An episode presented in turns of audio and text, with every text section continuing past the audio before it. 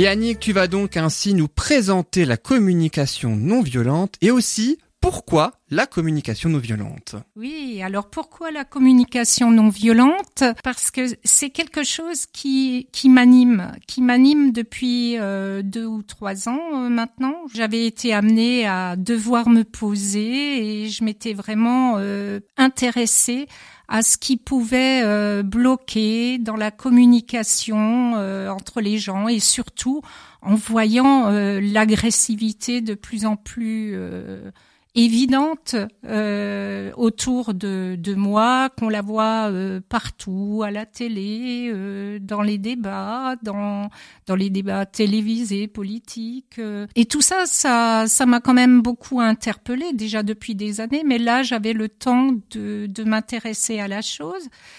Et ça m'a vraiment, vraiment passionnée, je peux dire. Donc, moi, j'ai envie de vous poser une petite question.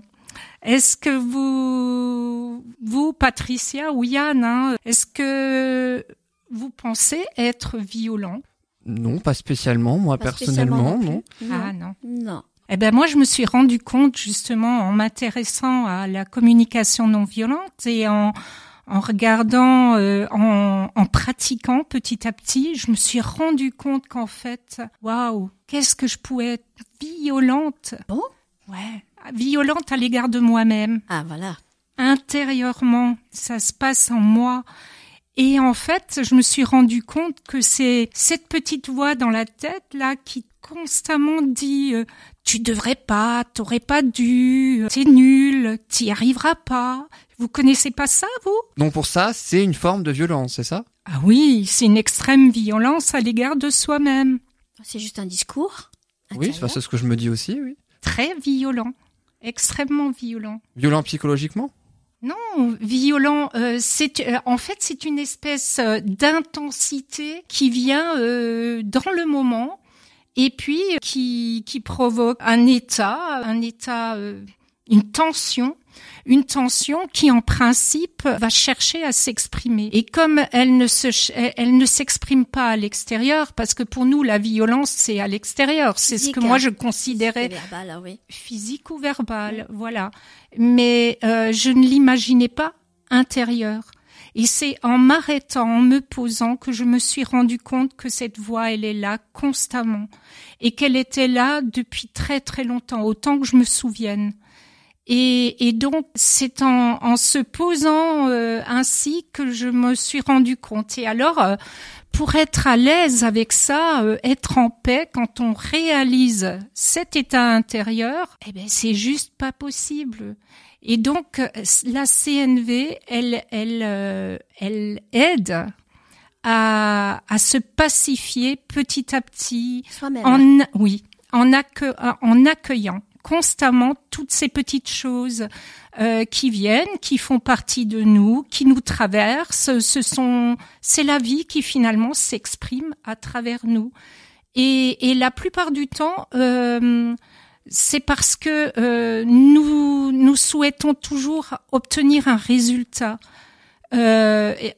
Plutôt que d'être en, en, harmonie avec la personne euh, en face de nous, etc. Nous, nous sommes plutôt, euh, comment dirais-je, euh, dans l'attente du résultat et plutôt que d'être centré sur, sur d'avoir un, un échange de cœur à cœur, d'essayer de savoir ce qui se passe en nous, de clarifier très exactement quels sont nos besoins pour pouvoir ensuite les exprimer clairement à l'autre. on n'est pas habitué du tout à s'exprimer, à bah, exprimer nos besoins, surtout lorsqu'il mm. s'agit du cœur. En général, même avec un voisin, ou je me vois pas dire à mon voisin, allez, euh, je t'aime. Euh, voilà, donc. Euh, Mais c'est pas question d'aller euh, de dire euh, des choses de cet ordre-là, pas du tout. C'est d'avoir vraiment l'échange, l'échange qui non pas se situe au niveau de la tête, mais descend un cran et passe au niveau du cœur. Et, et lorsqu'on est en capacité d'échanger à ce niveau-là, de savoir tout simplement quelle est l'émotion l'émotion qui nous traverse dans l'instant et qu'on arrive à la traduire cette émotion et qu'elle parvient à nous relier à notre besoin, notre besoin euh, du moment, et qu'on arrive à ce moment-là, ça se clarifie et l'échange se fait se fait tout simplement. Alors comment tu fais pour t'écouter, pour écouter ton cœur? Eh bien, euh, c'est une gymnastique, un entraînement, un entraînement, euh, comment dirais-je, euh, quotidien, quasiment. Une fois qu'on a commencé, on peut plus s'arrêter. c'est simple. Et mais ça pacifie énormément. Oui, ça aide à, à se pacifier. Est-ce que tu t'es rendu compte qu'il y a effectivement euh, une différence euh, avec la personne avec qui tu t'entretiens depuis que tu es un peu plus ouverte au niveau du cœur? Ça dépend des fois. Ça peut il y a arriver. Une réceptivité, il y a ça adoucit. Ça... Ah oui, oui, oui, ça adoucit. Peut-être pas toujours, peut-être pas forcément avec des personnes qui nous sont très proches, parce que les personnes qui nous sont très proches, on a plus d'attente. Et en fait, c'est ça, c'est parce qu'on est constamment dans l'attente d'un résultat et ça nous coupe de, de, de nos besoins et de et de nos émotions. Et, et en fait, nos émotions, qui c'est qui le disait la semaine dernière? C'est Corinne. Corinne, dans sa rubrique gyrotonique, elle a bien parlé du mouvement, du mouvement qui est la vie. Et ce mouvement qui est la vie, ben c'est c'est les émotions. Les émotions, euh, ça vient d'émovere, le latin euh, émovere qui signifie mouvement. Et donc le mouvement, c'est la vie. Et ce, ce, lorsqu'on se coupe de nos émotions comme on nous l'a appris, on nous a conditionné à ne pas nous écouter. Et lorsqu'on se coupe de nos, de nos émotions, de nos sensations, etc., qui peuvent vraiment nous mettre en lien avec ceux qui nous habitent dans l'instant et ceux dont on a besoin dans l'instant, eh bien, on se coupe de la vie. Est-ce que ça fonctionne avec tout le monde? Est-ce que tu peux t'adresser à tout un chacun ou dans tous les dans toutes les situations de cette façon. Il n'est non peut-être pas toujours, mais comment dire, on peut pas parler à quelqu'un. Euh, bien sûr qu'on peut toujours utiliser le cœur, mais on ne peut pas parler à, à quel. De toute façon, on on va pas chercher à convaincre l'autre. Ah, voilà, c'est pas. Il n'est pas, question de changer l'autre, pas du tout. C'est se changer soi. C'est une bonne manière, une bonne euh, un bon système pour arriver à, à au but euh, voulu, c'est-à-dire obtenir quelque chose. Exactement. C'est tout à fait ça.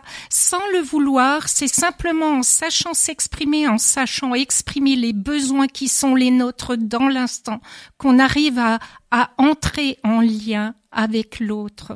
Donc c'est du gagnant-gagnant. C'est tout à fait du gagnant-gagnant.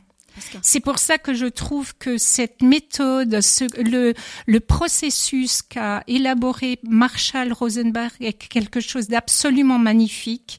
Et je crois même qu'Isabelle Padovani l'a, l'a nommé euh, parce qu'elle disait que c'était un des puissants leviers de déconditionnement de l'humain et elle a, elle a nommé ça le trésor de l'humanité. La communication non violente. Oui. L'ouverture du cœur alors. Oui, tout, tout à fait.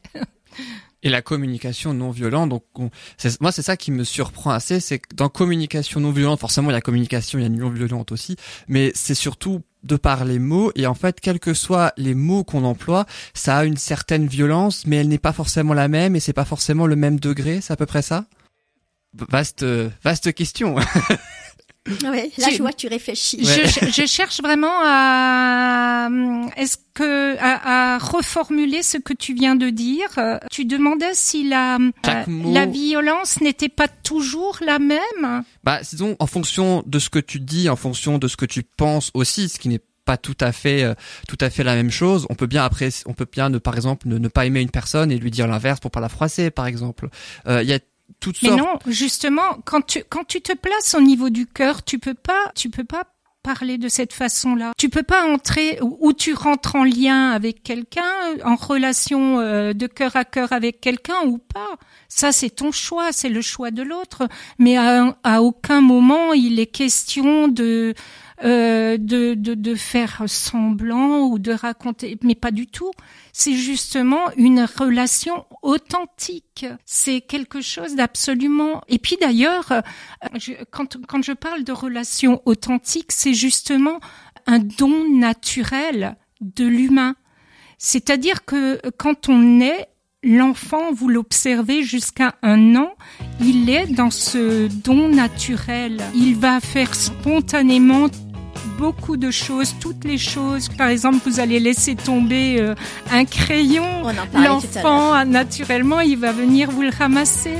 C'est après, du fait de nos conditionnements, du fait de l'éducation, du fait des tas de choses. Des, voilà, il acquiert de plus en plus des, des mécanismes qui vont le, lui, le, le faire euh, résister à... Protéger alors. Hein, oui, pour, oui, voilà. Finalement, c'est une protection.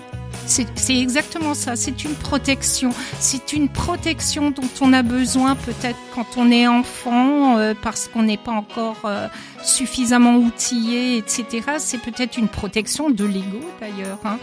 Et, et, cette protection, euh, malheureusement, on la conserve jusqu'à la fin de notre vie, sauf à porter le regard sur soi à s'interroger pourquoi il y a tant de violence autour de nous, pourquoi il y a tant de violence dans le monde. Et, et voilà.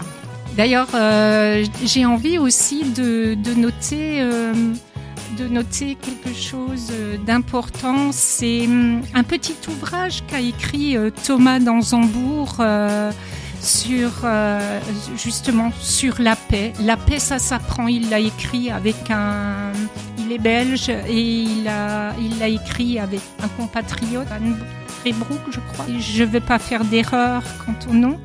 Et, et, justement, il disait qu'il y avait trois, trois méthodes qu'il conserverait ou qu'il conseillerait pour justement arriver à ce que les personnes se pacifient, parce qu'il part du principe que la, la paix dans le monde, elle commence par faire la paix en soi. C'est ce que je vous disais tout à l'heure, la paix en soi, on n'en a même pas conscience qu'on est violent avec soi-même.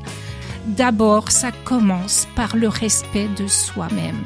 Je crois que si on ne se respecte pas soi-même, on ne peut pas obtenir quoi que ce soit pour soi-même et encore moins pour les autres. Et ce sera euh, en quelque sorte le mot de la fin. C'est vrai que c'est, euh, ça pourrait aussi faire l'objet d'une nouvelle chronique, sorte de, prolongement en quelque sorte sur comment réagir lorsque on se fait insulter, par exemple, ou quand il y a une sorte de violence euh, que l'on reçoit, et comment faire en sorte qu'elle devienne une communication non violente. Yann, je peux encore ajouter un tout petit mot. C'est, euh, j'ai envie juste de rappeler une citation de Gandhi que Sandra a. Ce serait pas celle qu'on a écoutée, qu'on a entendue il y a deux semaines. voilà, exactement. Vas-y, rappelle. Soyez le changement que vous voulez voir dans le monde. Eh oui, c'est une une citation à méditer. D'ailleurs, quel que mm. soit le contexte et quelle que soit l'émission, la preuve. Merci beaucoup Annick pour euh, cette rubrique le bonheur de communiquer en conscience.